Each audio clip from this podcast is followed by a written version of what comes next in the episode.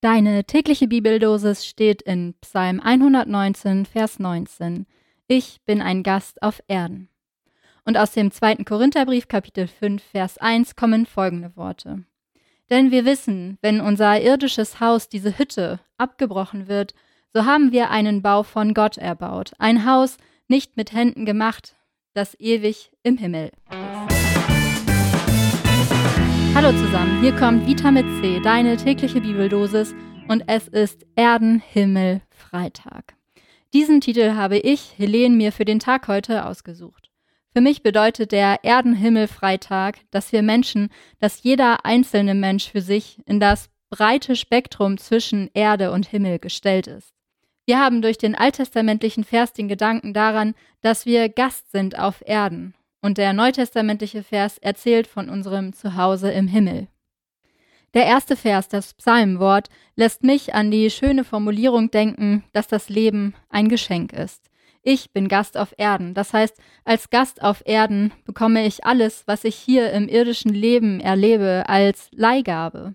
Meine Zeit ist begrenzt, meine Privilegien, das, was ich bekomme, ist ein Geschenk und keine Selbstverständlichkeit. Darin kann eine wirkliche Schönheit liegen, weil ich durch Vergänglichkeit Dinge erst so richtig genießen kann. Mir schmeckt ein Eisbecher im Café im Sommer besonders gut. Oder wenn ich meine Schritte im Winter im frisch gefallenen Schnee knarzen höre, ist das die pure Lebensfreude für mich. Ich bin Gast auf Erden, ich bin Gast in den einzelnen Jahreszeiten, die vergänglich sind. Der Jahreszyklus ereignet sich und ich bin mitten hineingestellt. In der Vergänglichkeit kann eine eigene Schönheit liegen. Meine Zeit ist begrenzt, muss aber nicht nur Genuss auslösen. Es heißt eben auch, dass die Zeit für mich begrenzt ist, dass die Zeit mich begrenzt, dass ich mich nur in einem begrenzten Maße ausleben kann. Das Leben ist Fragment, also da sind immer mehr Möglichkeiten zur Auswahl als Dinge, die ich tatsächlich tun kann. Ein Sprichwort meiner Oma, ein bisschen flapsig dahergesagt, man kann mit einem Hintern nicht auf zwei Hochzeiten gleichzeitig tanzen. Traurig aber wahr. Ich muss mich im Leben für und gegen Dinge entscheiden, weil die Zeit begrenzt ist. Ein bisschen ernsthafter formuliert, in meiner Fragmenthaftigkeit bin ich verletzlich. Dass ich nicht alle Möglichkeiten meiner selbst ausschöpfen kann, birgt einen Verlust. Es kann sehr schmerzhaft sein, sich für oder gegen das eine oder andere zu entscheiden. Ich bin ein Gast auf Erden. Diese Formulierung reizt mich, gleichermaßen etwas freier zu übersetzen. Wir sind alle Gästinnen auf Erden. Das Wort Gästin steht mittlerweile im Duden, gilt in der deutschen Sprache also als anerkannt. Eine echte Errungenschaft, wie ich finde. Als vor einigen Jahren mal ein Flixbusfahrer in seiner Ansage alle GästInnen begrüßte, habe ich noch etwas irritiert reagiert. Heute freue ich mich über jede Begegnung, bei der dieses Wort schon im Bewusstsein der Menschen angekommen ist. Ich fühle mich als Gästin auf Erden. Wenn ich als Theologin mich in freien Übersetzungen versuche, geschieht das in der Regel nicht zufällig und beliebig. Ich schaue auch gern nochmal in die originalsprachlichen Texte. Für den Psalm sehe ich mir das hebräische Wort an und muss feststellen, dass bereits Gast eine eher freie Übersetzung ist. Das hebräische Wort ger, das dort in der hebräischen Bibel steht, wird an vielen anderen Stellen als Fremdling oder Schutzbürger übersetzt. Es geht sprachlich nochmal viel stärker um die Erfahrung, an einem Ort nicht zu Hause zu sein, sich selbst fremd zu fühlen. Für mich unterstreicht es, dass der Mensch unterschieden werden kann von seiner Umwelt. Der Mensch ist Teil der Umwelt, ja, er bestimmt sie seit der Industrialisierung und in unserem Zeitalter sogar sehr, aber der Mensch ist nicht mit der Welt gleichzusetzen. Darin liegt für mich ein Appell an das eigene Verhalten. Manchmal sind Gästinnen, sind Menschen, Fremdlinge. Also müssen wir uns der Umgebung anpassen. Mir gehört nichts in dieser Welt.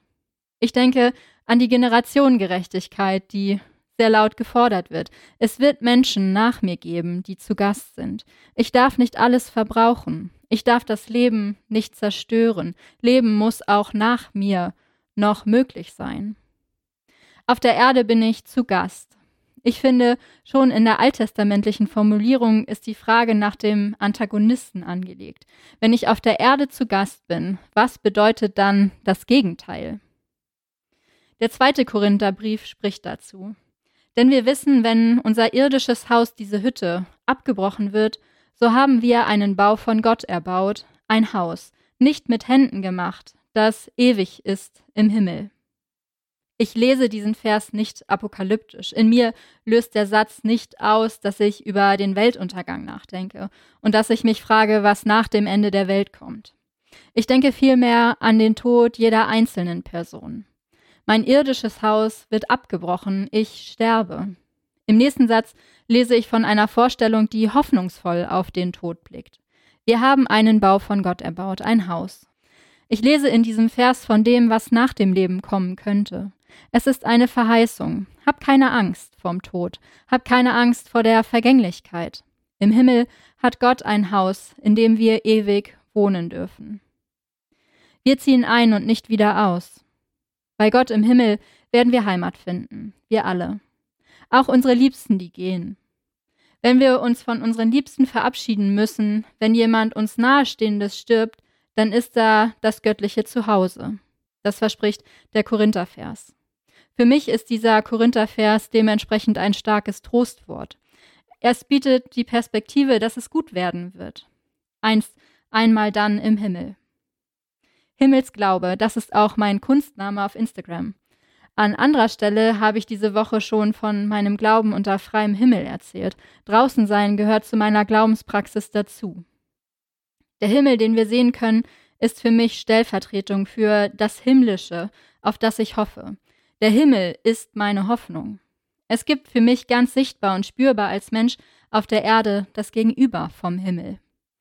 Der Himmel ist meine Sehnsucht nach dem Unerfüllten. Er repräsentiert die Offenheit für das Schöne, Weite. Mein Leid und meine Freude sind im Blick nach oben aufgehoben. Und mit diesem kleinen persönlichen Schlusswort bleibt für mich die tagesaktuelle Frage an euch da draußen. Was bedeutet dir der Blick in den Himmel von der Erde aus? Habt einen gesegneten Erdenhimmel Freitag. Bis morgen auf eine letzte gemeinsame Folge.